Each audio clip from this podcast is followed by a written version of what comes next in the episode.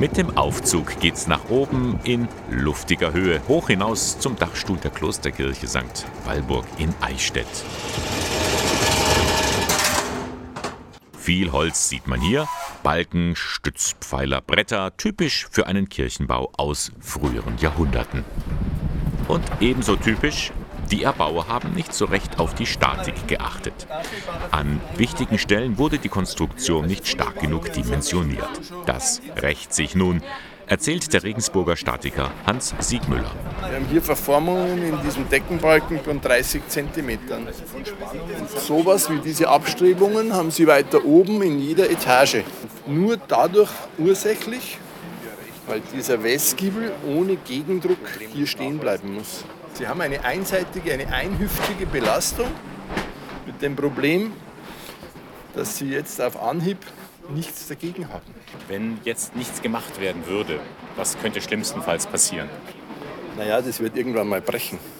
Die Wahrscheinlichkeit, ich finde es jetzt nicht auf Anhieb, wir haben schon zwei oder drei Balken, wo die Holzverbindungen ausgerissen sind oder aus der Verankerung gefallen sind. Wenn Sie sich jetzt umdrehen, dann sehen Sie da vorne einen Versatz links, hier, hier direkt vor Ihnen, der schon sechs Zentimeter aus dem Zapfenloch gerutscht ist.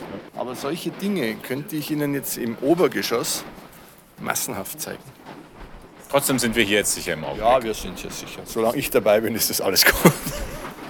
Nun gut, es muss nur etwas gemacht werden.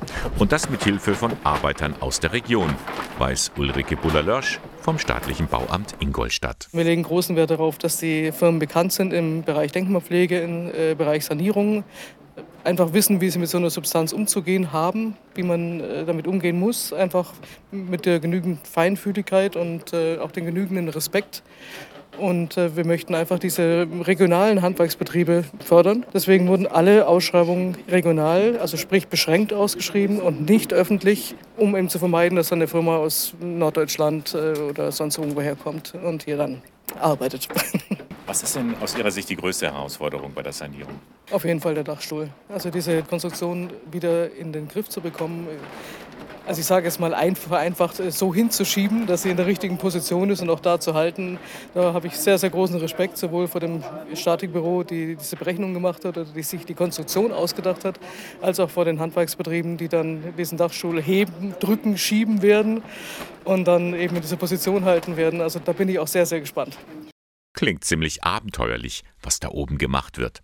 Der Statiker jedenfalls musste für die beste Lösung ganz schön rumtüfteln. Die Endlösung sieht eigentlich relativ logisch aus, nämlich dass die beiden Walme miteinander insoweit verbunden werden, als sie ihre Drucklasten durch die Schiefstellung und das Eigengewicht verursacht, gegeneinander aufheben können. Das wäre jetzt unser Lösungsvorschlag. Druck, Gegendruck, ganz einfach eigentlich. Alles Schöne ist einfach und genial. Einfach wird das natürlich nicht und auch nicht ganz billig. Die Kosten für die Sanierung betragen etwa 2,66 Millionen Euro.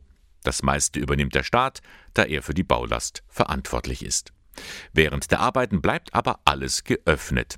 Sehr zur Erleichterung von Äbtissin Mutter Hildegard. Wir sind sehr froh, dass der Zugang zur, zu der heiligen Walburger, zu der Gruft äh, gewährleistet ist und dass die Gläubigen kommen daran und sonst ein bisschen Lärm und äh, mit Lärm. Wir sind ein, ein, ein Stadtkloster, da muss, mit Lärm muss man halt leben.